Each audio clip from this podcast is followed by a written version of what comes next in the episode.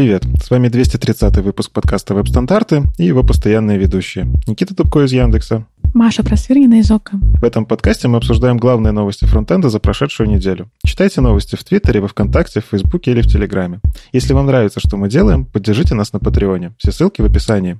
И сегодня у нас в гостях Андрей Мелехов. Андрей, привет. Привет. Ты уже у нас был, но, может, кто-то тебя первый раз слышит. Расскажи немножко, кто ты, что ты. Ну, я работаю в компании Яндекс Деньги, много рассказываю про Node.js, веду подкаст. Пока не веду подкаст, потому что, как мне показалось, не так уж и слушают их в последнее время. Поэтому я пока на видео сосредоточился.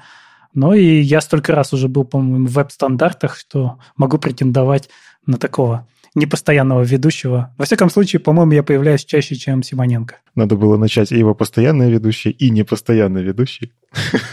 А еще я извиняюсь, что у меня иногда сверлят соседи, и это может немножечко прорываться. Все сидим по домам, это нормально. Перейдем к событиям. К нам все еще в календарь приходят, приносят. Это здорово. Видимо, сообщества перестроились и научились делать в онлайне. Питер JS номер 47 пройдет 21 мая на Ютубе. В расписании три доклада. Будет Кордова, будут нейронные сети в JavaScript и докер для того, чтобы сделать из резюме много-много всего. В общем, интригующее, конечно, название. 24 а по 29 мая пройдет JS Dev Day 2020. Ребята из Rolling Scopes решили сделать интересно, отметить я так понимаю, это приурочено к юбилею JavaScript, 25 лет языку программирования. И сделали квизы, то есть интересные такие, видимо, загадки на время решать их придется, и это будет идти несколько дней. Интересный формат для онлайна прям. Я хочу, наверное, даже попробовать зарегистрироваться. 27 мая пройдет Jamstack Conf Virtual. Собственно, у них на сайте написано с 27 по 28 мая. Будут рассказывать про Jamstack, модный, стильный, молодежный. В общем-то, что интересно, это все тоже вроде как бесплатно. Те конференции, которые раньше продавали свои билеты за деньги, сейчас стримят их, знания распространяют, это, это очень здорово. Ну и в прошлых выпусках мы обещали разыграть билеты на JS Nation Live, который пройдет 18 и 19 июня среди наших патронов. И, в общем-то, да, мы нашли победителей. А, Ибрагим Беклеев и Виталий Бузин. Мы с вами свяжемся, дадим, скажем, покажем, как э, получить те самые билеты. И, в общем-то, да, я напоминаю, у нас есть Patreon, где вы можете не просто нам денежку закидывать, чтобы мы дальше продолжали делать хорошие подкасты и не только, но и мы тоже стараемся как-то наших патронов благодарить за это. А еще в Ростове-на-Дону, кстати, в этих же числах, кажется, пройдет. Надо им сказать, чтобы они написали в календарик, но я даже не знаю, как люди будут выбирать столько событий в конце мая. Там я видел вроде много-много чего. Мы, возможно, просто говорили уже. А, да, сейчас в конце мая. Раньше много было он офлайн в конце мая событий, и сейчас они все перенеслись в онлайн, и теперь сидишь и, ох, куда сходить, чтобы посмотреть. Но выбор — это тоже хорошо. Ну и к новостям. Интересная браузерная новость. Не то чтобы она такая прям яркая, огромная, но мы пару раз в подкасте обсуждали про то, как правильно делать так называемый аспект ratio картинкам, то есть пропорции сохранять картинок.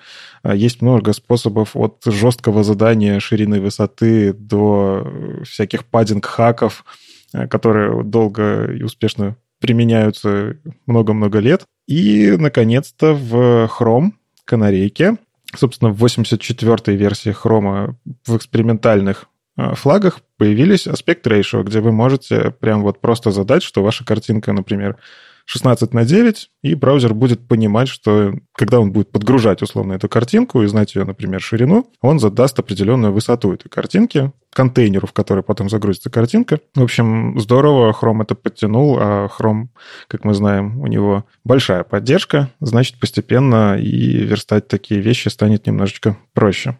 А паддинг-хак вообще кто, кто из вас использовал? Я впервые слышу про паддинг-хак, никогда его не использовала и не видела. А как у вас картинки загружаются? Просто сразу ширина высота? У нас есть image-процессор, который подготавливает нужные нам картинки. То есть мы, когда мы формируем запрос к картинке, у нас там есть параметры, которые дают нам нужный аспект ratio. Ну, это, кстати, тоже удобно. И нам, нам все серверы приходят уже нужные картинки. Андрей, а у вас как? А я вообще не верстаю. Неужели в ноде нету CSS? Какой-то ограниченный, ограниченная платформа.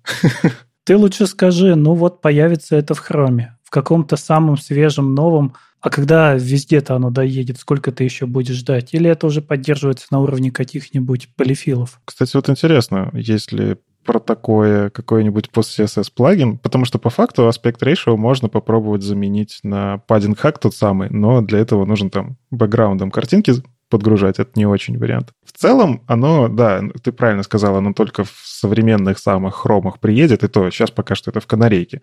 Но как бы Chrome, он как считается вечно зеленым самообновляющимся браузером, и через какое-то время... То есть если Chrome, значит еще и Firefox? Нет, почему? Firefox мы не знаем, когда завезут. Да, но, скорее всего, завезут рано или поздно, по крайней мере. А вот в Safari завезут ли вообще? Кстати, надо посмотреть по другим браузерам, что у них по планам, но я вроде как видел, что хотят-хотят эту штуку затащить. Это про, в том числе про правильную загрузку страниц. Мы в прошлом выпуске обсуждали Web Vitals, и там есть вот эта метрика кумулятивного сдвига, что картинка там должна загружаться и не сдвигать твой контент. И это свойство, оно на это очень даже влияет. То есть ты сразу говоришь браузеру, что здесь у тебя нужно зафиксировать четко, пропорционально какие-то размеры.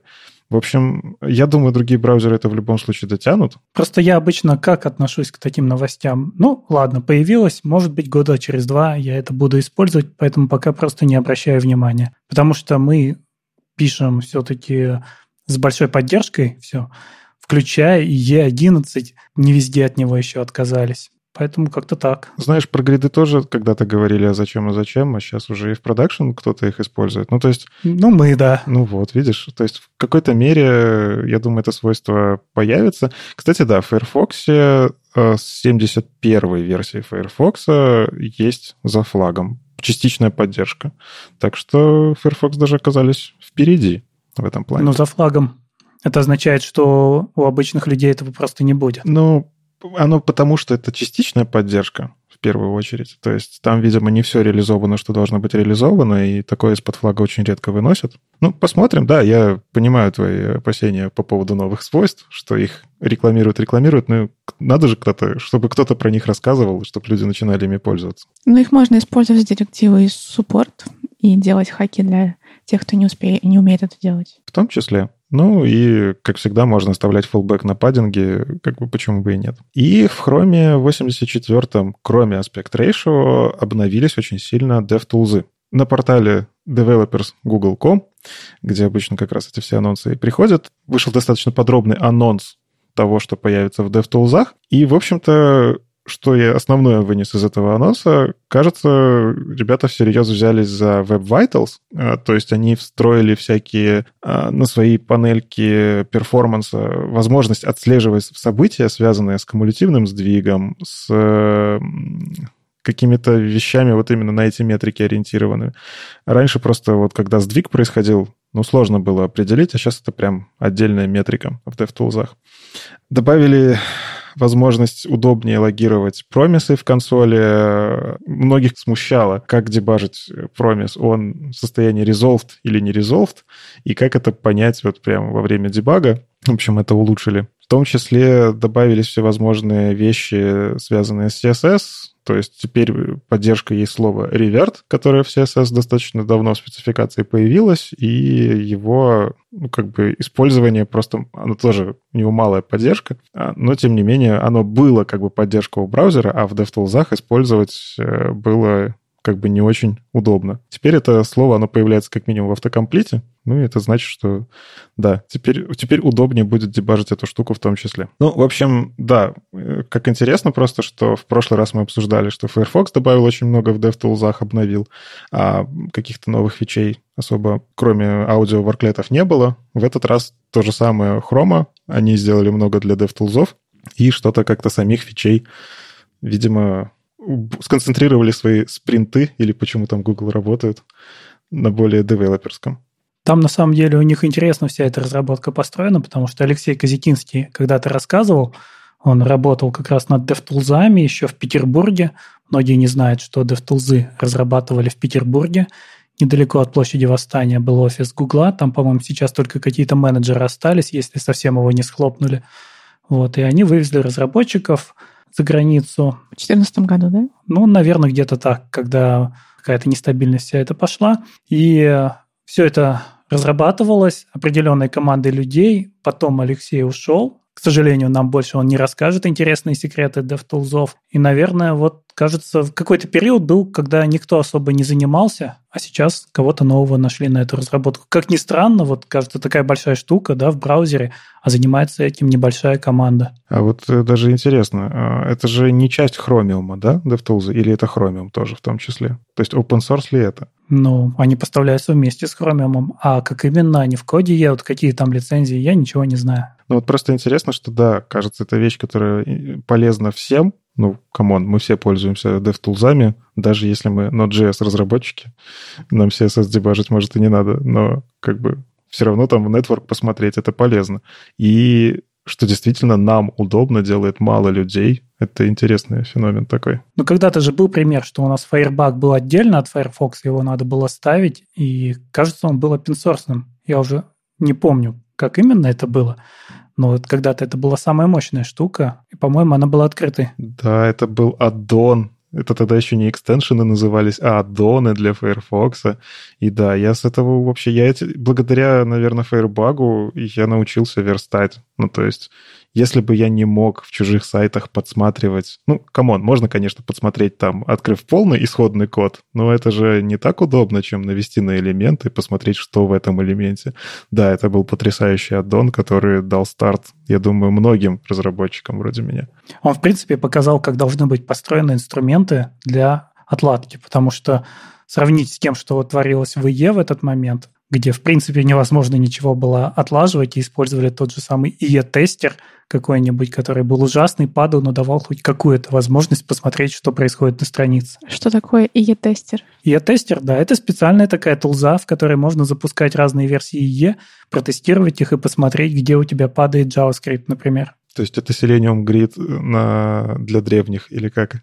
Не-не-не, это прямо такой экзешник, это exe-файл под винду, который запускает IE и переключает его в разных режимах эмуляции, и дает к нему вот тоже DevTools, только это отдельная прямо софтина. То есть он, видимо, работает по всяким этим протоколам, которые связаны с дебагом и DevTools, да? Но очень плохо работает. Ну, есть все-таки, да, положительные новости. Edge уже Chromium, и там удобные DevTools.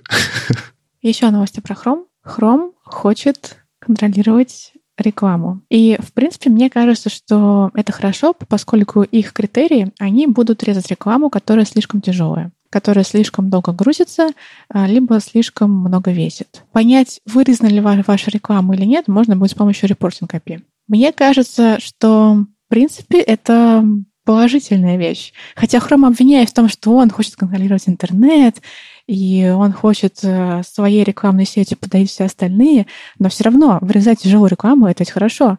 И остальные рекламные сети могут эм, под это подтянуться, и это будет хорошо. Это действительно позитивная в какой-то мере новость, потому что у них есть четкие причем критерии. Они не говорят, что мы будем, мы там у себя как-то решим, что ваша реклама плохая. Они говорят, что если вы основной поток в JavaScript используете больше 60 секунд, значит, что-то идет не так. Зачем он вам? Вам же, наверное, картинку только показать. Или же у вас 4 э, мегабайта трафика ваша реклама просто берет и загружает.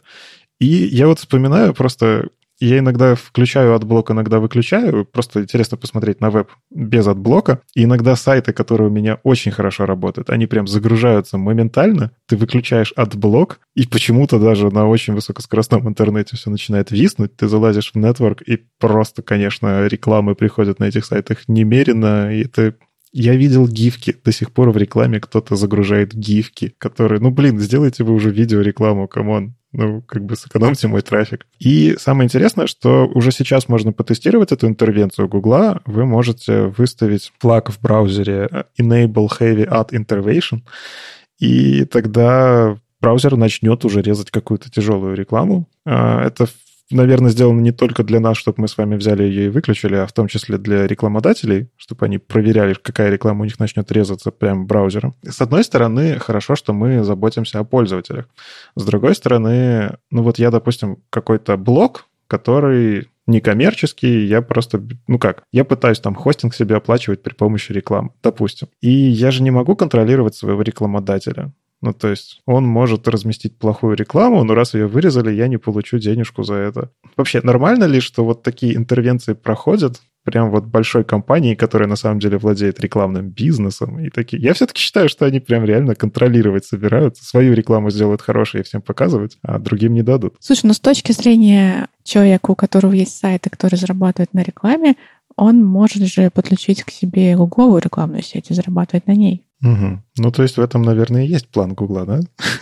И тут вопрос, если тяжелая реклама пришла через гугловую рекламу, вырежут они ее или оставят? Ну, вот, кстати, я слышал, что у Гугла проекты, они такие слегка независимые, потому что тоже, когда они говорили, что начнут резать видеорекламу, которая длится больше какого-то времени, сразу вспоминается YouTube на котором реклама иногда трехминутная крутится. Ну, то есть все же тоже заметят, если будет такое читерство. Мне кажется, что тут начнется договариваться начнут внутри Гугла команды между друг другом. Хотя, черт его знает, я все-таки не в Гугле работаю. Ну, выглядит так, что самыми пострадавшими будут не админы сайтов, а самыми пострадавшими будут другие рекламные сети, которые до сих пор никак не обращали внимания на оптимизированность рекламы. И им пора об этом подумать. Ну, в общем, если у вас на сайте есть какая-то реклама, я, наверное, сейчас назвал 90% сайтов в интернете. Проверьте с этими флагами, не начнет ли она резаться, и, может, сходите к вашему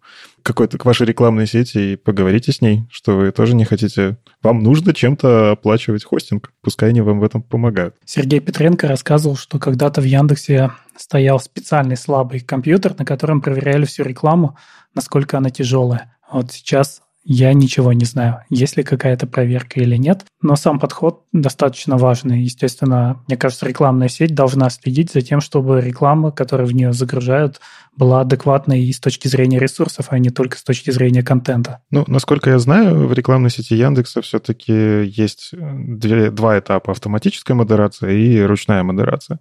Как минимум размеры ресурсов и все прочее, это точно режется на входе. Потому что, опять же, чего что если Яндекс показывает э, рекламу, и как бы Яндекс Директ, он тоже есть на многих сайтах, э, Яндексу невыгодно показывать рекламу, на которую условно там, на которой не сможет заработать ни Яндекс, ни тот, кто пользуется этой сетью. Поэтому, ну, мы немножечко помешаны на скорости, и я думаю, что рекламный отдел тоже в этом плане все понимает и у себя все оптимизирует. Ну, еще одна браузерная новость, э, на этот раз не про Chrome, а в целом про добро во всех браузерах. Есть такие компании, которые занимаются в интернете тем, что доносят мнение разработчиков до тех, кто делает спецификации и реализует потом эти спецификации в браузерах. И одна из таких компаний, Бакуб, вроде как называется, как раз она, у них очень интересный петух нарисован на логотипе. И, в общем-то, они как раз ходят по факту по компаниям, которые выпускают браузеры, общаются с разработчиками спецификаций и донесли, что свойство appearance в браузерах теперь можно использовать без префиксов. Appearance — это такое свойство, которое, если у вас как-то стилизована, например, кнопка по умолчанию в браузере, это потому, что вот в этом свойстве appearance, наверное, стоит там, что это поведение как у кнопки должно быть. И когда вы хотите сбросить дефолтные стили у кнопки, вы можете либо начать все свойства перебирать по очереди, паддинги, марджины, там еще что-нибудь, и какие-то вендоры специфичные тоже, либо вы можете выставить appearance none. Это такой быстрый хак, который говорит, что эта кнопка, она на самом деле не кнопка, я ее сам стилизую. Так вот, э, раньше все время в браузерах приходилось писать минус WebKit appearance none, минус MOS appearance none. И, по-моему, там еще есть интересная особенность, что минус WebKit appearance, оно вроде как и в Firefox поддерживалось. Ну, то есть там даже вот вплоть до того, что префиксами свойства расходятся по разным браузерам. И вот это свойство можно будет теперь использовать, э, просто писать appearance none. Да, понятно, что, опять же, оно только-только появилось и стало беспрефиксовым, но, тем не менее, вы можете, опять же, какой-нибудь post-CSS плагин Я думаю, уже, в принципе, сейчас, если у вас стоит автопрефиксер, он уже добавляет к appearance на нужные префиксы. Тем не менее, когда-нибудь мы сможем сделать CSS меньше, просто убрав эти ненужные вещи. Опять же, это вещи, они не про дефолтное поведение каких-то блоков. То есть у дива резко inline не станет. У спана тоже блоком он не станет. Это про именно вот это оформление, которое приносит браузер. То есть если у тебя кнопка должна быть градиентиком в Safari, то это потому, что вот ты пиренсом не сбросила этот градиентик. Там есть очень много значений, если по спецификации пройтись.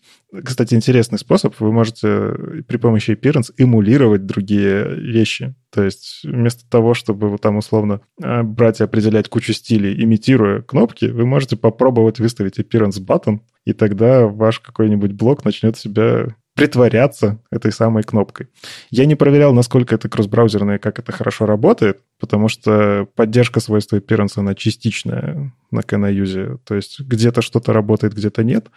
Но это интересный способ брать и эмулировать нативное поведение. А я правильно понимаю, что вот эта компания Backup, она занимается тем, что ее приглашают в какой-то браузер, и они проверяют, соответствует ли все спецификации правильно или где-то есть ошибки. Я вот, к сожалению, не разобрался как они это делают, потому что я вот походил по их сайту, у них написано, что мы ходим, и мы стараемся следить, чтобы везде все было хорошо. То есть они, а, у них написано, что они команда проект-менеджеров и инженеров, которые следят за какими-то вещами, и там в том числе, кстати, JavaScript, за, за JavaScript, в общем, за целой э, веб-платформой платформой. Они следят, чтобы в браузерах было хорошо, чтобы разработчикам было хорошо. В общем, видимо, сами иногда приходят. Угу. Конкретно про Appearance они пишут, что нас два года назад пригласили в Firefox, год назад нас пригласили в Chrome помочь с разработкой Appearance. Интересно. Ну вот, значит, все-таки клево, что прислушиваются большие компании к тем, кто могут со стороны подсказать. Потому что нам, как разработчикам же, конечно, может быть виднее, нам может казаться, что нам виднее, как сделать лучше другим, но вот э, внешнее мнение, оно действительно может сделать полезнее. Вообще интересно, почему Chrome не доверяет своим разработчикам. То есть это выглядит как некоторое недоверие своим разработчикам. Э, скорее, это как аудит. Ты зовешь внешнего аудитора, который уже подтвердил свое качество как аудитора, и он проверяет, что ты сделал все правильно. Но почему в качестве аудиторов не могут выступить свои разработчики? Ну, у них, скорее всего, уже есть какой-то стокгольмский синдром к своим продуктам. Ну, то есть, э, это же профдеформация. В любом случае, ты когда долго-долго сидишь над одним кодом, ты к нему привыкаешь, и какие-то соглашения в этом коде тебе уже, ну, come on, я так уже года два разрабатываю, значит, так нормально. Придет кто-то со стороны, посмотрит и скажет, а почему вы так не делаете? И ты такой, блин, а действительно. Ну, то есть, это вот я не знаю, я очень люблю, когда в команду приходит новый человек с новым взглядом, потому что он может принести что-то новое, уже устоявшиеся какие-то вещи, которые перестаешь замечать. Это вот как баннерная слепота с рекламой, так, э, не знаю, как, как это корректно сказать, слепота на плохой код. Мне кажется, немножко другое. Это как юрист. То есть вот ты можешь организовать вроде бы по спеке, но она допускает разночтение. Или ты мог неправильно что-то понять. Приходят ребята и проверяют, что ты действительно все сделал именно так, как и предполагала спека. Ну, действительно интересно такое явление. Я слышал, что ну, я точно знаю, что есть компании, которые по доступности ходят в браузеры и показывают как надо, но потому что тут понятно, у них есть экспертиза. Опять же, у разработчиков браузеров просто может не быть нужных людей, которые помогут вообще протестировать это правильно. Но, видите, всякими свойствами, которые связаны вообще с нативным поведением, типа appearance, тоже нужны внешние какие-то мнения. На днях получается, если я правильно понимаю из твита, да, в 14 ноду заехала поддержка топ-level await экспериментальная, запускается с ключом. Я сначала хотел, конечно, немножко позанудствовать, что нам этот топ-level await вообще не нужен, потому что он вредный. А потом вспомнил, что весь его вред, он скорее в браузере, а в ноде от него одна польза. То есть почему он вреден в браузере? Ладно, давайте, что такое топ-level await? Это когда мы можем, не объявляя функцию асинхронной, написать await прямо в коде, и у нас все заработает. И это очень удобно, когда нам надо что-то фетчить. Вот мы дальше будем говорить про Дэна, там, например, из коробки это есть, и они этим очень гордятся. Захотели сфетчить, написали await fetch, тут же получили результат, не заворачивая ни в какие дополнительные функции. Но, к сожалению, в браузере это приводит к тому, что мы можем, например, await сделать на импорты. что не дает изначально построить всю цепочку, все дерево наших импортов, оно становится уже асинхронным, Нельзя предварительно пробежаться и начать подгружать все, что у нас подгружается с внешних ресурсов. В общем, это все очень дорого, и как раз тогда я помню, ребята из Хрома были сильно против того, чтобы это вот так просто внедряли. В итоге все это ограничили только тем, что авейты работают только внутри модулей, на верхнем уровне их все равно нет, хоть они и top-level, но они остаются внутри модулей. Вот. А в ноде-то нет таких проблем. Мы же только один раз запускаем наше приложение, и даже если оно будет стартовать чуть дольше, на какие-то там микросекунды, для нас это не страшно. Так что, кажется, в ноде одна польза от этого дополнения. Я вот прям обрадовался этой новости. Я вижу вот по pull реквесту вмержен он 14 мая в мастер ноды, то есть буквально пару дней прошло. Просто я периодически пишу какие-то скриптики для автоматизации там какой-то рутины себе, там, либо для работы, я даже стримил какие-то вещи. Это просто меня вот реально бесит, что нужно оборачивать это все в асинхронную функцию, даже если стрелочная, которая вроде как короче пишется, но все равно у тебя есть уже вот этот отступ ненужный в коде с самого начала. То есть ты уже 4 пробела всему своему коду добавляешь. Мне это не нравится. Ну, можно было бы, конечно, на модули раскладывать, но для простых скриптов кажется, это оверхед. Ну, в общем, здорово. Теперь можно прям сходу это все писать. И осталось, видимо, дождаться, когда это и вообще появится ли это в браузерах? Да, тебе прямо так настолько сильно нужны авейты в коде? Я люблю писать асинхронно, я не люблю промисы обрабатывать. Я вообще, да, тут сейчас бы, наверное, тоже Вадим что-то пробурчал в ответ, но я люблю сахарный синтаксис. Когда я понимаю, что за ним стоит, меня вполне себе устраивает писать авейтами, все, почему нет? Но когда ты пишешь авейты, ты не пишешь асинхронно, ты пишешь псевдосинхронно. В итоге это приводит к await hell, когда люди то, что можно было запустить параллельно, они пишут друг за другом, пишут там цепочку авейтов, и в итоге все ждет предыдущей операции. То есть, наоборот, исчезает вся эта синхронность, которую нам дает JavaScript. Это правда. Я понимаю, ну, как бы есть сложности с тем, что нужно понимать, как работает await, нужно понимать, что в данный момент вы по факту ну, блокируете. По факту это вы вот здесь фигачили zen и последовательно много-много зенов. А, но для моих каких-то скриптов это вполне себе норм. Я их не для прода пишу, а как рабочие инструменты. Но и в целом, да, я понимаю, что какие-то такие вещи нужно правильно там в промисы целым сразу промис all пытаться вызвать и потом уже это awaited. То есть это уже дальше идет. Но для своих скриптов, мне кажется, вполне себе норм. Нам не хватает сахара, который позволил бы несколько авейтов обернуть и сказать, запускай их параллельно. Ну, как промис all, только более сахарный. Ну, я думаю, постепенно эта проблема вырулится, и у нас появится какой-то новый синтаксис, await all, я не знаю, что-нибудь. Ну, то есть когда появляются проблемы, я ж как можно решить? Либо научиться писать старым способом, э, разобраться, как это работает, либо попробовать добавить синтаксис новый. Сейчас, кажется, спецификация периодически такое делает. У меня есть другая небольшая претензия к Await, это то, что Await провоцирует людей писать try-catch. То есть вот с промисами оно было красиво. Он у нас в двух состояниях, да, он, хотя на самом деле в трех. То есть это ожидание, исполнено, отклонено. Pending, fulfilled, reject. И мы ими оперируем, это такая монадка, которая вот живет в нескольких состояниях. А с авейтом все уже начинают заворачивать это в try-catch и начинают писать логику на этом.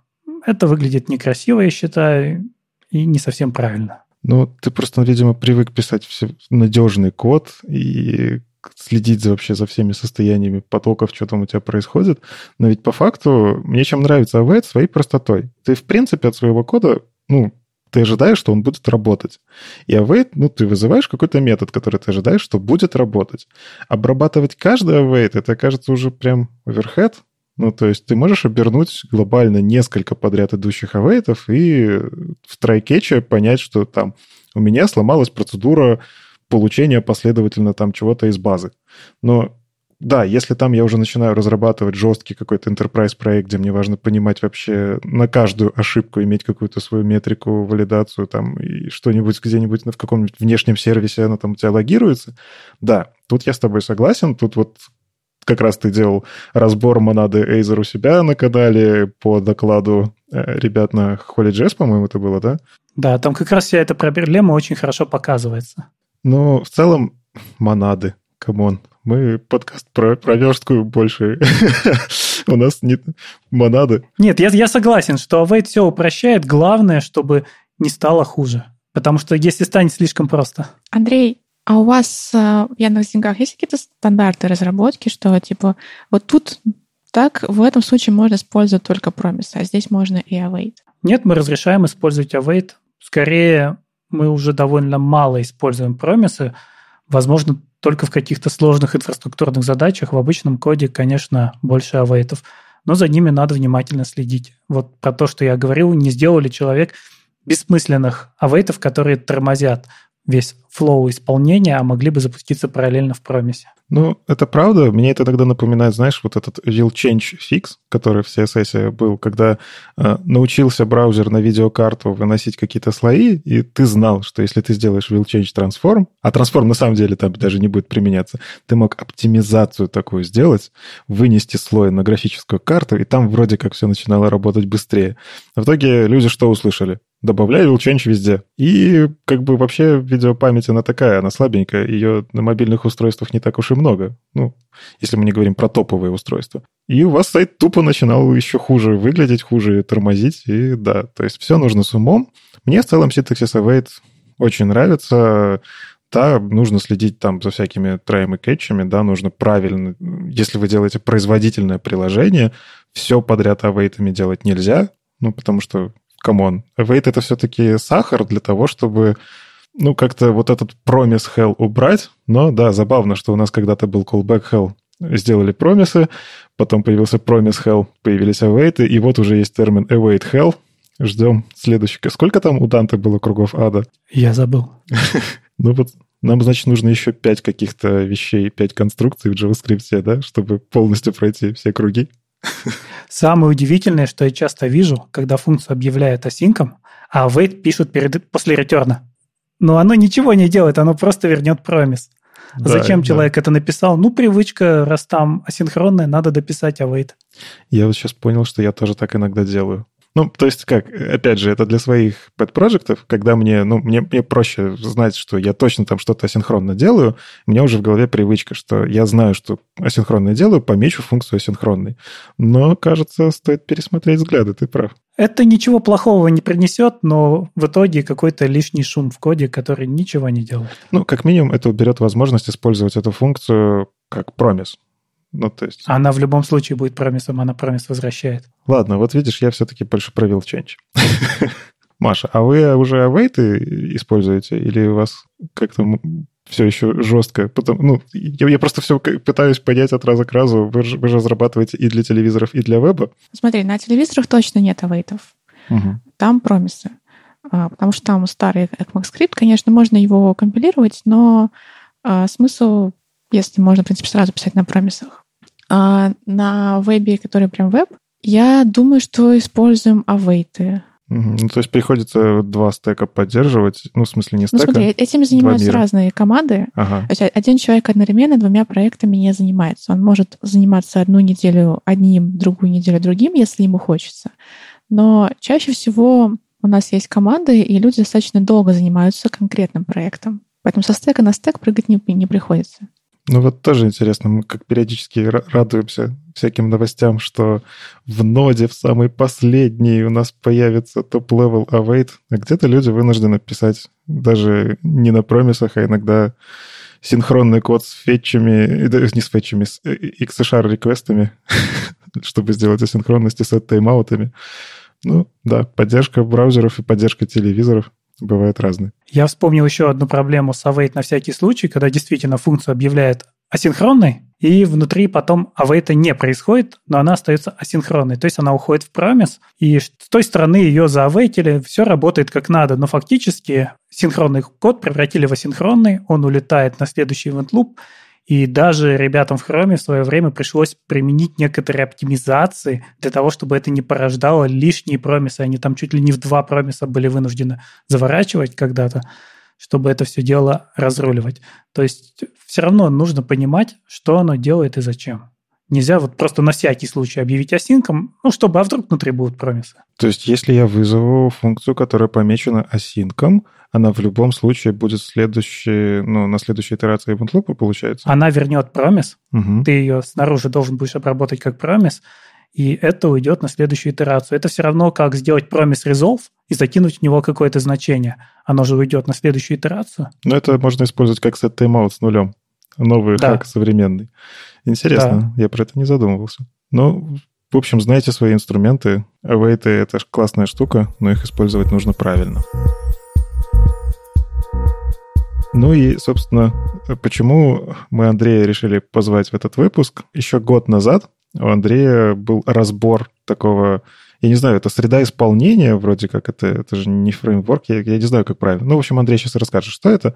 А, но на этой неделе прям в Твиттере, в всяких новостных порталах и прочее, на Ютубе даже, популярна тема про Дэна. Если не знаете, что это такое, Андрей, расскажи, что это. Да, год назад я делал видео-шутку, я бы сказал, наверное, где я распаковывал фреймворк Deno из коробки доставал фотографию Райана Дала, что-то там про TypeScript, еще что-то я не помню, но запустить его тогда было практически невозможно. Что такое Deno? Это еще один runtime для JavaScript. То есть нода у нас является runtime ом для JavaScript, и Deno – это аналог от создателя ноды. То есть из чего нода состоит? Это у нас V8 плюс libuv, который дает вот возможность уже работать с сетью, с файлами, со всем остальным.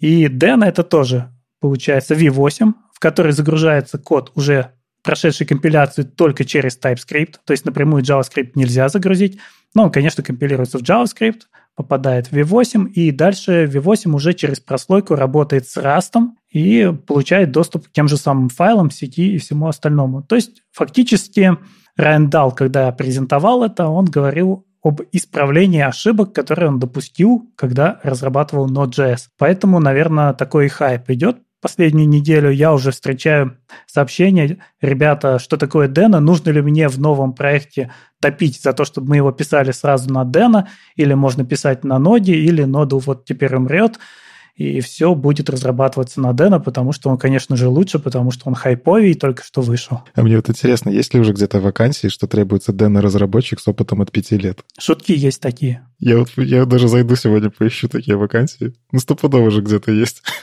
А, а вот, вот помните, а, обсуждали, что вот раньше во фронтенде нужно было каждую неделю учить новый фреймворк, но в последнее время это все замедлилось, и каждую неделю учить новый фреймворк уже не надо.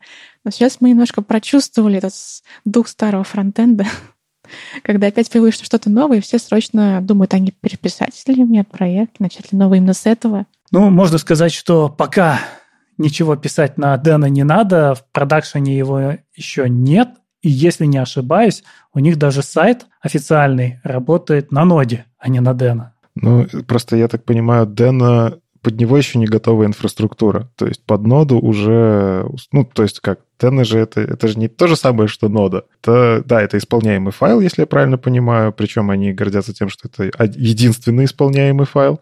А, и он внутри там у себя какую-то магию творит. Но по факту под любую среду выполнения тебе нужно как-то оптимизировать сервер, чтобы он работал качественно.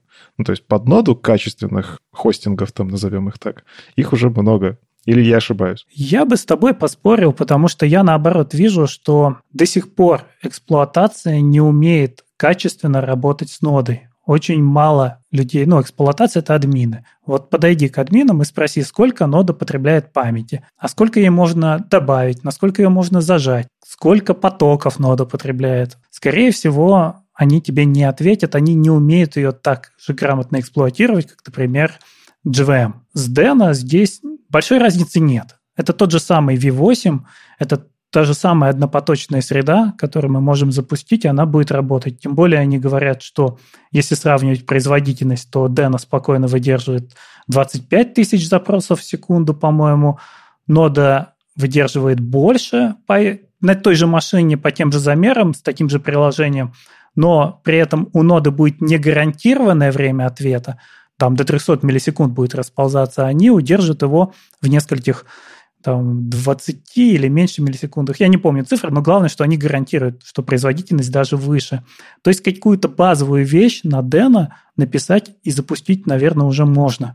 И инфраструктура здесь, ну, обычный Linux. А я правильно понимаю, что они хотят сделать, ну, или уже сделали такую штуку, что ты можешь писать на TypeScript, и он по факту в рантайме как-то собирается, ну, в смысле, компилируется? Или все-таки ты натравливаешь его на TypeScript, и он при запуске собирает тебе приложение? Рантайма для TypeScript не существует и, кажется, не предвидится. То есть Deno, он точно так же через TypeScript Core его собирает, ну, через TSC, собирает бандл и запускает обыкновенный JavaScript. И это одна из больших проблем Deno, что на каждый запуск мы вынуждены собирать весь TypeScript в JavaScript. Они хотели это обойти через снапшоты V8, то есть снапшотами загружать код, который уже как бы предкомпилированный, но этого не хватило по производительности, поэтому сейчас они, ну, можно сказать, совсем упоролись и рассуждают о том, что давайте перепишем компилятор TypeScript на Rust и будем компилировать сами и будем компилировать быстрее. Здесь видятся большие проблемы,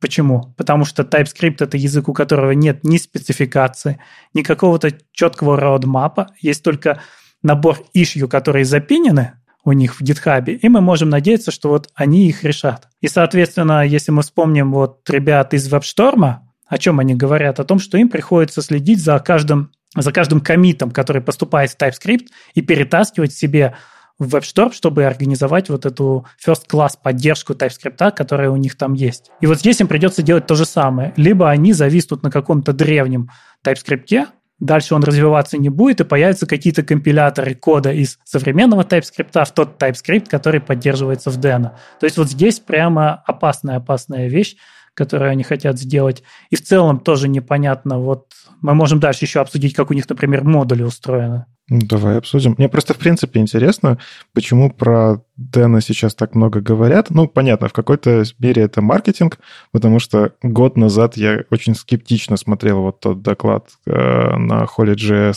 где создатель, в общем-то, Дэна рассказывал про то, что будет Дэна, что это такая штука. Было интересно послушать про альтернативный взгляд на рантайм, а, на те ошибки, которые вот он условно описывал, недостатки текущей ситуации с нодой. Но тогда не было какой-то веры, что это вот такое начинание. В целом Дэна это же если поменять слоги в нот, то есть это даже в названии скрыто, что мы не нот. Но я пока пытаюсь понять, что они такого сделали революционного, чтобы вот взять действительно и начать вкладываться в то, чтобы писать пакеты под Дэна, чтобы начать помогать тем же самым TypeScript, то есть приходить им в том числе помогать это все делать. Зачем? Ну, можно начать немножко с истории, что да, когда Райан Дал сделал ноду, тогда, в принципе, у ноды конкурентов не было. То есть было, был большой запрос на то, чтобы писать асинхронный какой-то рантайм, который позволит держать большое количество запросов. И в других языках тогда решения, кажется, не было никакого. Сейчас оно появилось везде. То есть есть и в Python, и в Java, и даже в PHP есть React PHP, если не ошибаюсь. Это не тот React. И они все позволяют писать асинхронный код. Но тогда такого решения не было, но был язык JavaScript, который позволял писать асинхронность красиво. И Райан Дал сделал на нем сервер. Он сделал при этом некоторые ошибки, которые даже нельзя сказать, что это были настоящие ошибки, просто тогда не было понятно, как жить дальше, что будет изменяться. Например, у него были еще в какой-то там первой версии промисы, а потом он их выпилил.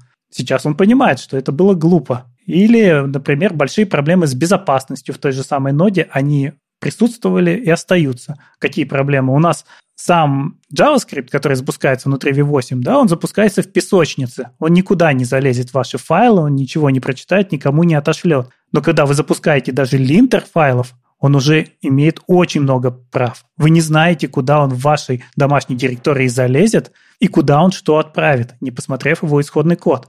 А если вы запускаете ноду подсуда, а так тоже люди делают, когда вот видят, что она на 80-м порту не запустилась, да, Linux делать решил, ну что же делать, суда, нод, старт. Побежали на 80-м порту работать. Вы дали полные права вашему Node.js приложению, и все вот эти файлики, которые вот в этом гигантской вашей папке нод модуле лежат, они все получили права суперюзера. Они могут делать что угодно. Вот Трайндал, он как раз перечислял все эти проблемы, о которых он жалеет, и показал новое свое видение, как можно сделать э, новое решение, которое будет лишено этих проблем, Самое главное – это проблемы с безопасностью. Это решается как? Дэна запускается всегда с ключами, и мы говорим ему, мы разрешаем тебе читать файлы, мы разрешаем тебе обращаться к сети, мы разрешаем тебе еще что-то. Без этого приложение не получит эти доступы. Вторая большая проблема – это Node Modules. В Deno уже нету вот этих множества отдельных папочек нод модулей, которые будут у вас раскиданы, вот у меня большая проблема. Я работаю сразу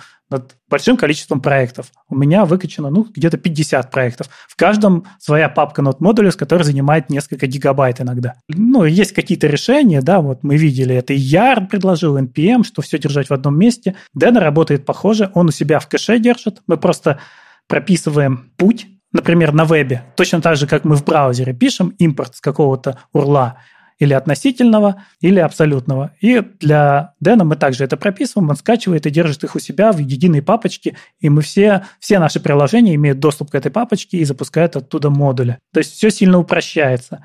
Исчезает вообще вся эта неопределенность. Вот система модулей в ноде, она была придумана с нуля, и она достаточно запутанная и во многом плохая я иногда спрашиваю на собеседовании. Вот ты написал require и передал в него какое-то имя. Что дальше произойдет? И большая часть людей, которых я спрашиваю, не знает, что произойдет. Как он будет искать, как он будет определять, какое там есть расширение у файла. Потому что одна из ошибок ноды была в том, что мы в require не оставляем расширение у файла, и он сам пытается догадаться, ага, это JSON файл, значит, его надо распарсить как JSON. Ага, это JS. Окей, JS мы работаем так это бинарный файл от ноды, мы с ним работаем так. А URL у нас такой или такой? Ой, у нас нету здесь слэша в начале, значит, мы пойдем в папку node modules. Есть слэш в начале, мы будем искать это уже относительно. Все это очень-очень сложно, он попытался это все упростить, и главное привести к тому формату, который есть у нас в браузерах, потому что импорты в браузерах, они не соответствуют реквайрам в ноде, а в ноде импорты у нас только с трудом пытаются запустить. Вот эти проблемы он попытался решить, заодно он посмотрел на TypeScript, что в то время у нас не было TypeScript, а сейчас у нас есть TypeScript, и добавил туда TypeScript. В общем-то, все это вместе выглядит неплохо, остается проблема. Когда нода запускалась, у нее не было конкурентов, когда Дэна запускается, у него конкурентов много. Где его место в современном мире, пока не очень понятно. Ну, у них как минимум есть top-level await, то есть они уже изначально это могут, а Node, видишь, Node уже только догоняет их в этом плане. Но да, мне просто интересно, как они будут бороться с тем, что у нас как это NPM-driven development периодически, что многие разработчики ну, это, в принципе, в условиях, когда надо быстро сделать продукт, это уже привычно. Ты не пишешь свое решение, которое оптимально для тебя, ты берешь, используешь пакет, у которого много звездочек на гитхабе, npm install, подключил, заиспользовал. Здесь как раз и есть эти проблемы с безопасностью, потому что в прошлом году было много новостей, что в какой-то пакет, который стоит чуть ли не в 90% приложений, проникла вот что-то, какая-то ерунда, которая лезет вам там прям куда не надо, и все такие, ой-ой-ой, надо задуматься, что мы ставим. Здесь это, да, из коробки это весело, но у них же нету совместимости с NPM. То есть они не могут заиспользовать текущий код, и по факту все то, что было создано непосильным трудом, очень много-много лет создавалось, оно же, ну, как взять и в новую вот эту вселенную не перенести. Не совсем так, опять же. Смотри, если мы говорим про браузерный код, то он должен запускаться в Deno. А вот если мы говорим про код для ноды, то да, здесь нужен слой совместимости, и они такой слой делают. То есть у них есть стандартная библиотека, во-первых, чего очень сильно не хватает JavaScript. Во-вторых, они постепенно добавляют слой совместимости, который позволит ставить большинство пакетов. И в идеале большая часть пакетов будет работать просто через эту совместимость, как есть. А вот тогда вопрос про безопасность. Вот ты сказал, что нужно через какие-то специальные флаги запускать э, Deno-приложение. А что мне мешает взять и, ну, просто всегда этот флаг ставить, что у него есть доступ. Ну, типа, я привык к суда на Linux, здесь буду точно так же писать этот флаг. Да, там, по-моему, есть флаг, который разрешает все, но скорее здесь направлено на людей, которые беспокоятся о своей безопасности и будут запускать с правильными параметрами. А защиты от дурака там нет. Угу. Ну, то есть э, он как бы по умолчанию решает какие-то проблемы, так сказать, новичок если что, надурить не сможет. Но все равно оставляет возможность выстрелить себе в ногу. Но любой хороший инструмент должен оставить такую возможность, потому что иначе он будет очень сильно ограничен. Ну вот просто самая интересная концепция — сделать идеальную среду выполнения, которая сама следит за безопасностью, и чтобы мне вообще думать не надо было. Написал какой-нибудь свой скрипт, а он там мне откуда-то что-то из стандартной библиотеки подтянул, все на современном синтаксисе и безопасно для сервера. Ух, было бы клево. Или я тоже опять фантазирую? Но мне кажется, другие языки, они уже лучше подходят к проблемам безопасности, чем то, что у нас есть в серверном JavaScript. И, возможно, Dena станет другим серверным JavaScript. Более того, возможно, что у нас появится бэкэнд на JavaScript, которого сейчас я считаю, что не существует, потому что нода для бэкэнда не подходит. С другой стороны, Dena имеет те же самые проблемы с сингл-тредом, единственным нашим event-лупом, что с точки зрения производительности именно JavaScript упирается в ту же самую проблему. Соответственно, мы точно так же не можем писать на D на числа дробилки, как мы их не можем писать на ноде. Нода не подходит для бэкэнда только из одного потока или почему-то еще, по-твоему? Да, именно из-за того, что нода не сделана как среда для исполнения CPU-intensive кода, она не подходит для разбора сложных графов, для любой математики. Она подходит именно для того, чтобы быстро принять запрос, быстро куда-то там сходить на бэкэнд, собрать данные, склеить, выплюнуть назад. Вот для этого она идеальна. Для других задач, ну, она, ну, вот просто никак. То есть, если мы возьмем Go, мы там можем быстро писать гарутины, распараллеливать. В ноде параллелить тяжело. У нас для этого нет никакого нормального кода. С другой стороны, из-за этого сложнее ошибиться. Потому что все-таки нода, она хороша, когда, когда мы пишем в браузере JavaScript, и мы немножко хотим себе JavaScript на сервере. Ну, не даже не JavaScript, а не, немножко логики на сервере. И мы хотим написать ее быстро, на том языке, который нам знаком, и не ошибиться. Потому что если мы начнем работать, например, с многопоточкой настоящей, то это прямо, ну, огромный пласт теории, который нужно изучить. Поэтому для нас счастье, что там ее нет. И вот там нода хороша. И Дэна вот он туда же метит. Просто как замену, возможность запускать тот же самый код, который мы пишем в браузере, на сервере. Возможно, смогут на нем запустить какой-нибудь сервер-сайт рендеринг для React. И это уже решит очень многие задачи, которые мы ставим перед нодой. А может нам взять и засунуть TypeScript в какое-нибудь .NET окружение? Ну, come on, синтаксис C Sharp соединили с JavaScript, получился TypeScript. Кажется, пора уже и код засовывать в другие окружения. Тогда получится настоящий бэкэнд, но синтаксис останется на JavaScript. Но зачем? Тогда ты получишь все эти проблемы сложной эксплуатации уже виртуальной машины .NET. Эх, когда-то можно было в HTML просто CSS вставлять, и страничка отлично работала. До чего дошел прогресс? 25 лет JavaScript, напоминаю вам. В общем, я буду следить за Дэна. Это на самом деле интересный проект, и, возможно, что-то случится, как случилось в свое время с IOJS если вы помните эту историю, что у нас когда-то была нода, она остановилась в своем развитии, потому что за ней следили джойнты, и они особо не развивали ее. И тогда часть людей отделилась. Тот же самый Федор Индутный, он как раз, по-моему, и форкнул тогда ноду, великий человек. И они начали ноду сильно развивать, затащили туда современный синтаксис JavaScript, много чего сделали. В итоге владельцы ноды посмотрели на это и решили назад дружить и IOJS затащили назад в ноду. Нода сразу прыгнула, по-моему, на версию 4 тогда, а до этого она была 0.12, 0.14, вот как-то так развивалась, и бурно пошла вперед. Соответственно, с Дэна может произойти такая же история, что ребята из ноды они сейчас очень активно, судя по Твиттеру, я вот в Твиттере фолловлю очень многих людей из разработки ноды, они активно обсуждают, что там есть. И, возможно, многие вещи, которые там появятся хорошие, они заедут в ноду. Вот больше всего хотелось бы, чтобы они избавились, например, от того же самого сборщика Jeep, который, ну, ужасен и с которым работать невозможно. Может быть, они возьмут что-то из Дэна и вообще там перепишут с плюсов на Rust тоже. Ну, конкуренция штука полезная у ноды, кажется, серьезный конкурент. Я не знаю, ну, он выглядит как маркетингово более раскрученный конкурент э, Дэна появляется, и посмотрим, что у них будет дальше происходить. Я верю, что Дэна повлияет на ноду однозначно, потому что хайп, он делает свое дело. тот же самый хайп вокруг React сделал целую React-экосистему и React головного мозга у многих разработчиков, но, тем не менее, классные идеи из React попали в другие фреймворки. А Dena — это все-таки какой-то очередной виток, то есть, да, это что-то новое, это что-то непривычное. Сейчас хайп уляжется постепенно, но какие-то такие вещи, которые ну, прям концептуально интересные и можно заиспользовать, я думаю, вполне себе в ноду через пару версий вполне себе могут попасть.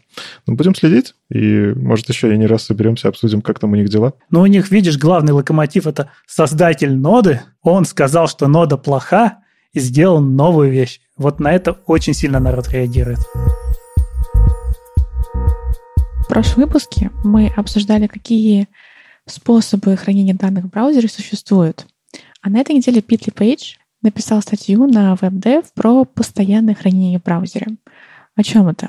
Если браузер начинает потреблять слишком много памяти, то в какой-то момент он ее очищает. Но по какому принципу он это делает? Почему данные от одних сайтов он чистит, а от других сайтов оставляет? Есть такая вещь, как постоянное хранение, persistent storage. Приложение не может управлять самостоятельно, будут ли его данные хранятся, храниться постоянно либо нет. А в Firefox вы можете э, запросить у пользователя хранить ваши данные. Там появится такой попапчик э, браузерный слева, как обычно, где пользователь может нажать Allow, Dismiss. Если нажмет Allow, то Firefox такой, ну да, хорошо.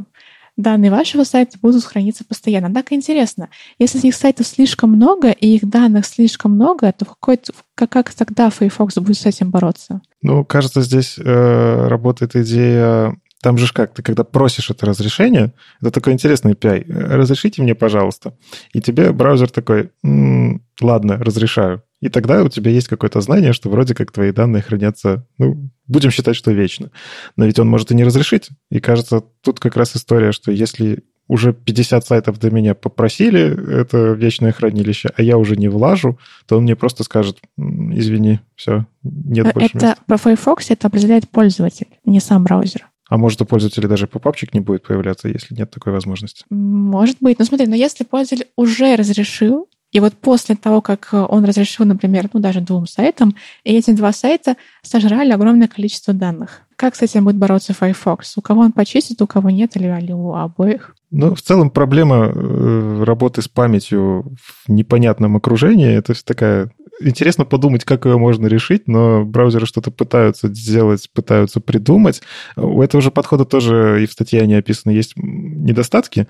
В том числе главный недостаток — ты просишь по факту все твои данные, которые ты используешь для определенных API, хранить вечно. То есть ты не можешь сказать, я только куки прошу не удаляй, а все остальное удаляй. Он берет и все, что ну, по факту все хранилища, которые есть у браузера, где он может хранить что-то, он берет и помечает. Это, это навеки. То есть уже те, кто неправильно работает с памятью, они делают плохо таким запросом.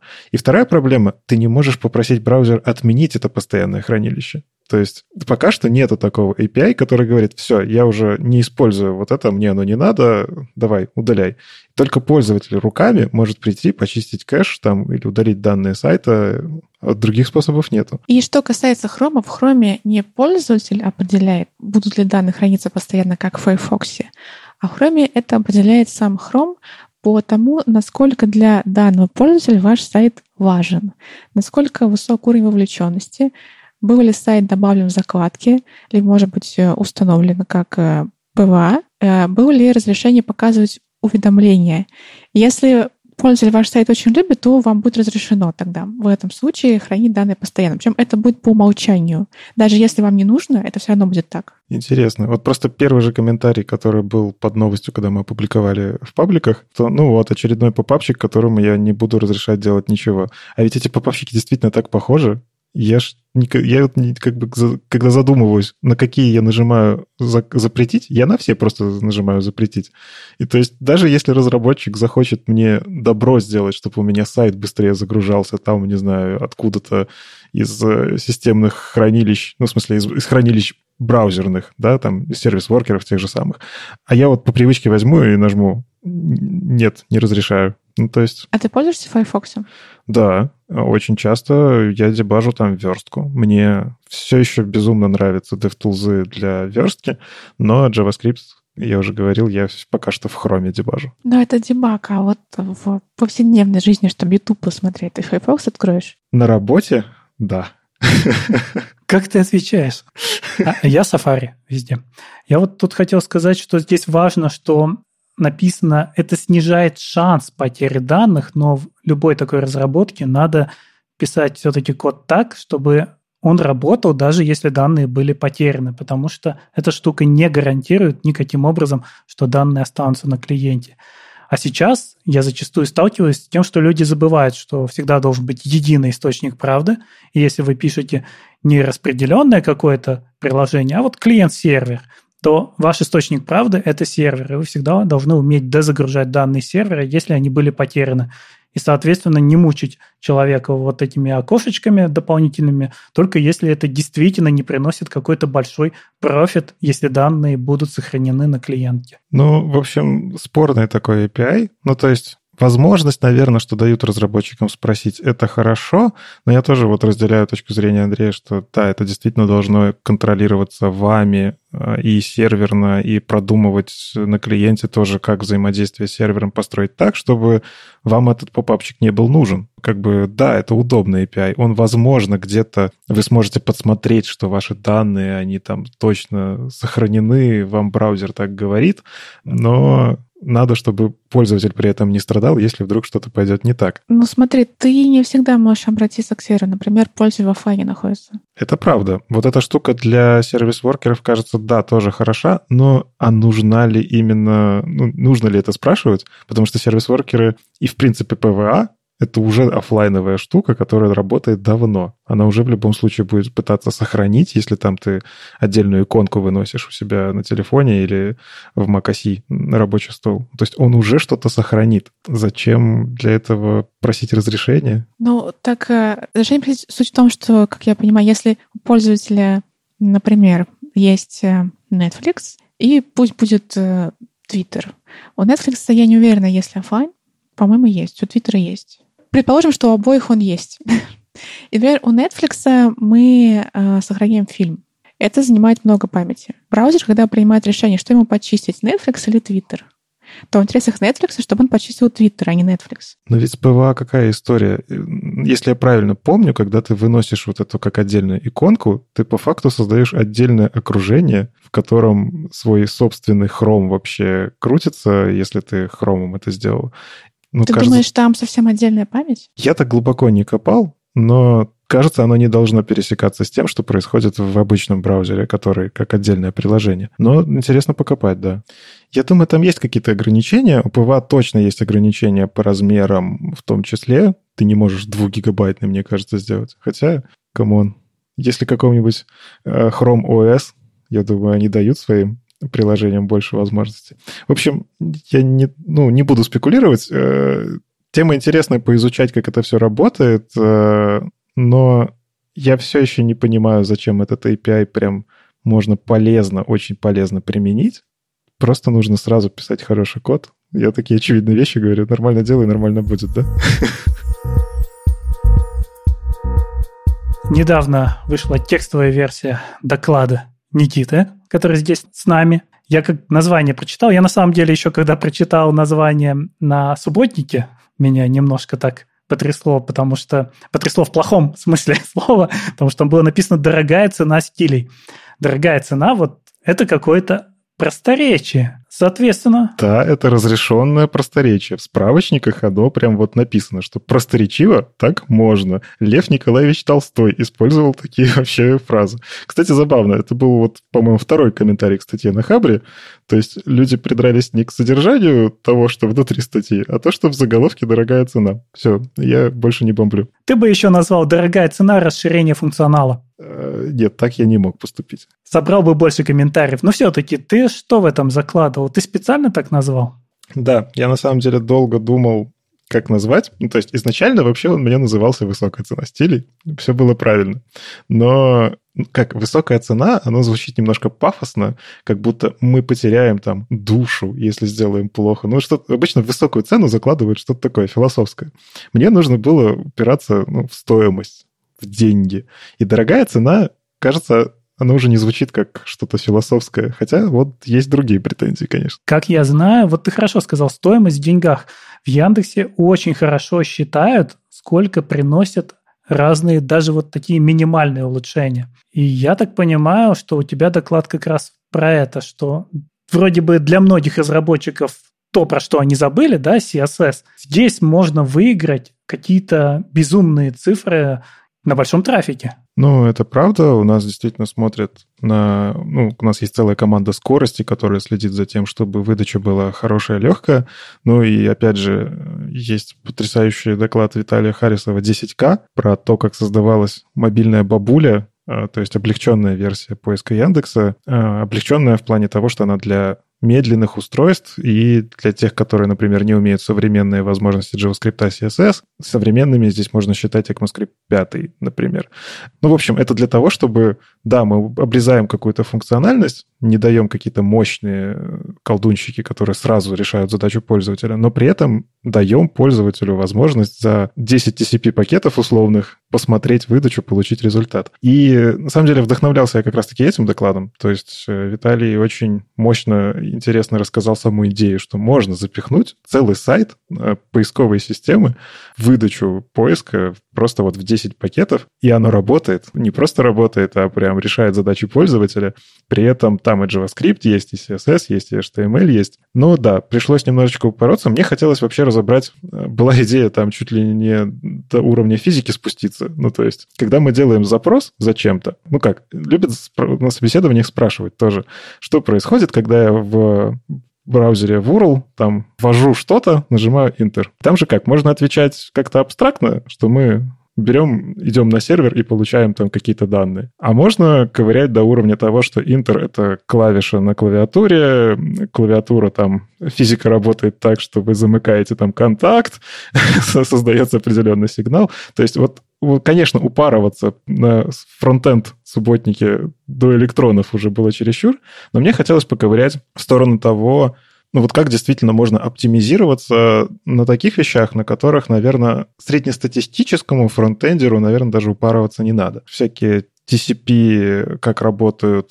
как у тебя там рукопожатие, можно ли его оптимизировать и прочие-прочие вещи. Вот ты сказал среднестатистическому фронтендеру, и как раз я про это-то и хотел спросить изначально. Дорогая цена, она для кого? Мы берем компанию большую, да, как Яндекс, там 10 миллисекунд могут превратиться в миллионы рублей. Но если мы берем обычного разработчика, есть ли для него стоимость в этом CSS? Я верю, что да, есть. Я искренне верю, что если каждый разработчик будет задумываться о производительности сайта своего даже бложика на чем-нибудь, э, не знаю, там, Gatsby сейчас популярен, да, его вроде как это рекламируют как сразу производительный, но и его можно сделать лучше. Возможно, это не то, во что надо упарываться, когда вы запускаете какой-то продукт, как это, проверить, будет он взлетит, не взлетит, и, возможно, этот сайт скоро закроется, да, но когда вы точно делаете сайт, на который ходят пользователи, и, возможно, пользователь ну, вот хороший всегда пример — это пользователи в роуминге.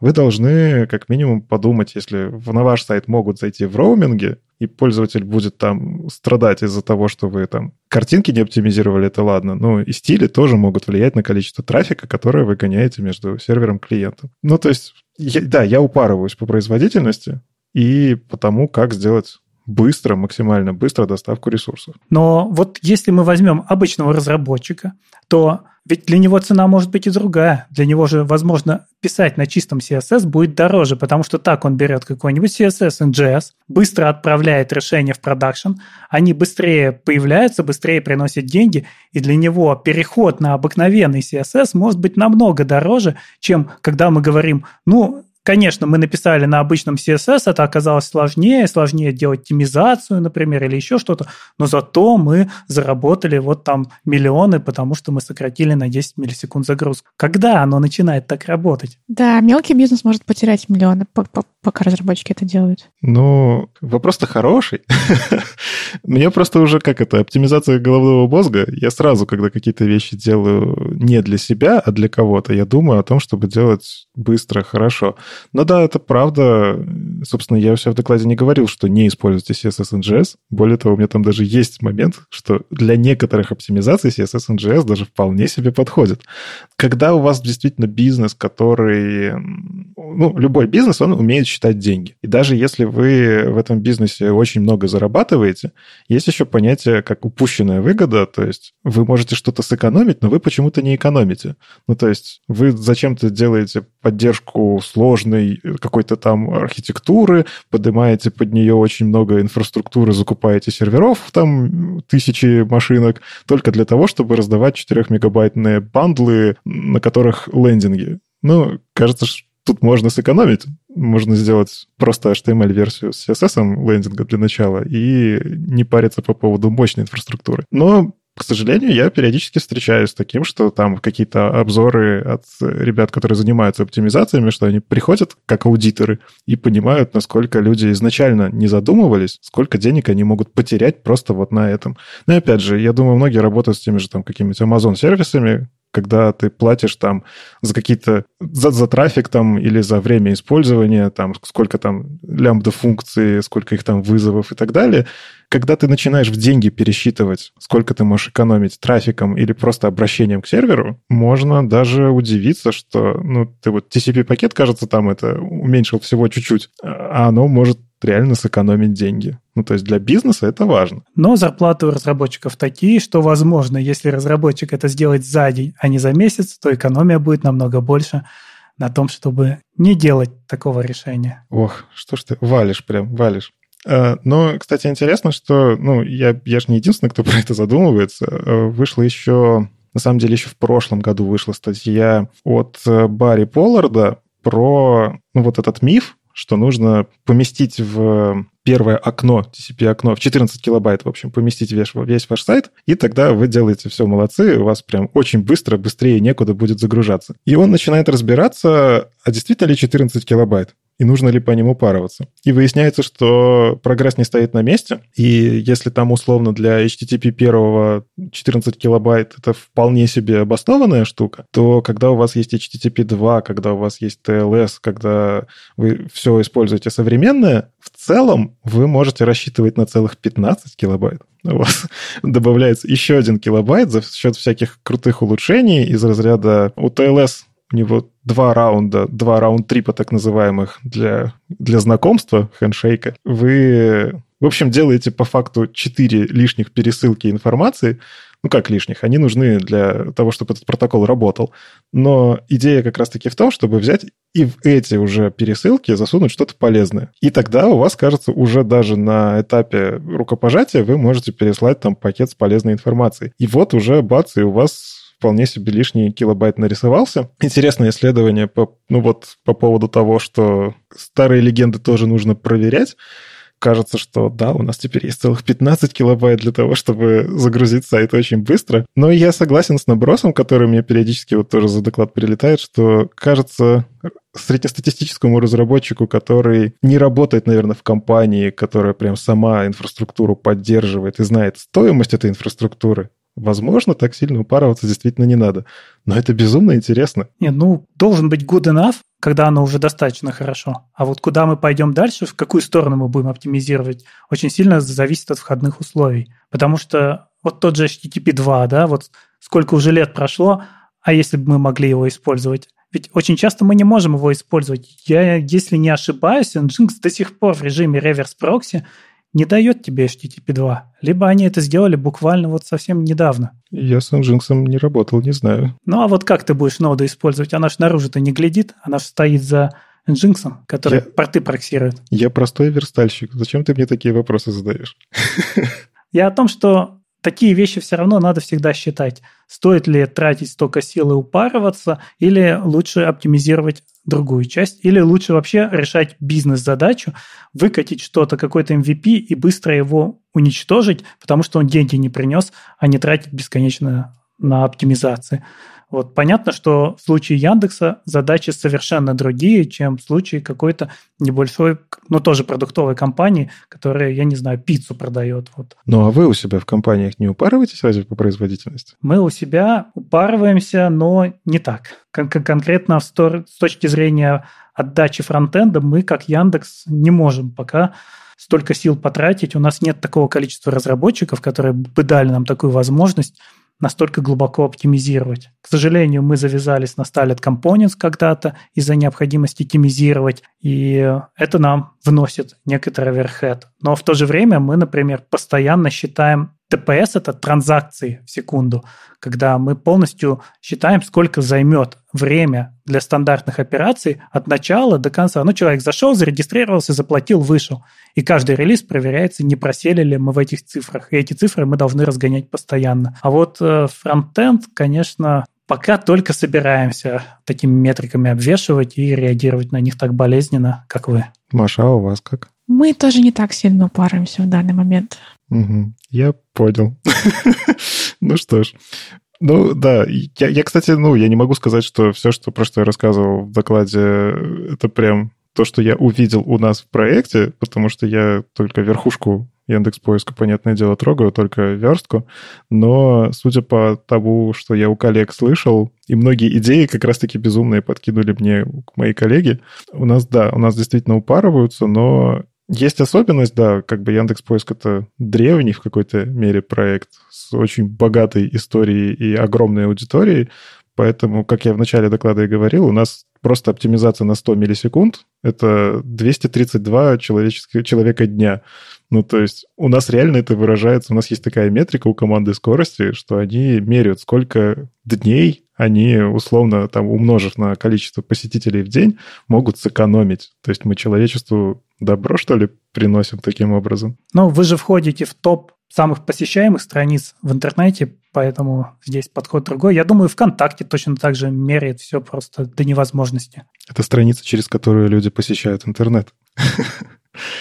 Ну, в общем, да, я согласен с тем, что упарываться нужно далеко не всем. Наверное, это специфика проекта, и даже не наверное, это точно специфика проекта, когда очень важно делать высокопроизводительно, но когда все-таки разрабатываете какие-то вещи и целитесь в то, что будут сидеть на вашем сайте миллионы людей, думайте про то, что вы, вы влияете как минимум на то, тают ледники или нет, потому что греете сервера, сервера греют все вокруг, а сейчас же еще стало модно сервера на полюса уносить, там же холод. Серьезно? Да, ты не знала? У GitHub, по-моему, есть дата-центр, который стоит э, то ли в Антарктиде, то ли в Северный Ледовитый океан, куда-то туда они. Кто-то опускал под воду на большую глубину. Ну, в общем, да, сейчас вот даже до таких степеней охлаждают сервера, потому что горячо работает фронтенд ваш. А есть, когда еще тепло отдают наружу или продают, рядом городок стоит где-нибудь северный, и в него тепло продают. Ну, может, может, реально это лучше не носить в Антарктиду, а использовать э, каким для электростанций. Электростанция на серверах Яндекса. Как тебе такое, Никит?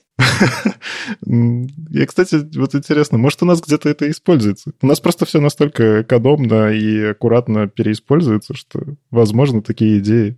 Ну, в общем, да, CSS, он на экологию так-то влияет. Думайте про это. С вами был 230 выпуск подкаста «Веб-стандарты» и его постоянные ведущие. Никита Дубко из Яндекса. Маша Просвирнина из ОКО. И сегодня у нас в гостях был Андрей Мелехов. Андрей, спасибо, что присоединился. А, спасибо, что позвали. Слушайте нас в любом приложении для подкастов, на Ютубе, во Вконтакте. И не забывайте ставить оценки и писать отзывы. Это помогает нам продолжать. Если вам нравится, что мы делаем, поддержите нас на Патреоне. Все ссылки в описании. Услышимся на следующей неделе. Пока. Пока. Пока-пока.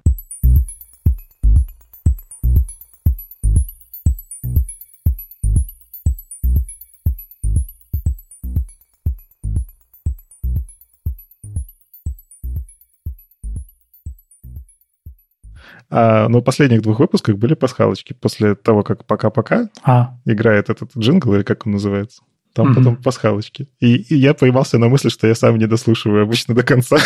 И просто забыл в какой-то момент выключить и услышал, что там в конце что-то есть. И, кстати, вот, я просто не стал говорить, потому что не знаю, где это или нет. это нельзя в пасхалку. Но Яндекс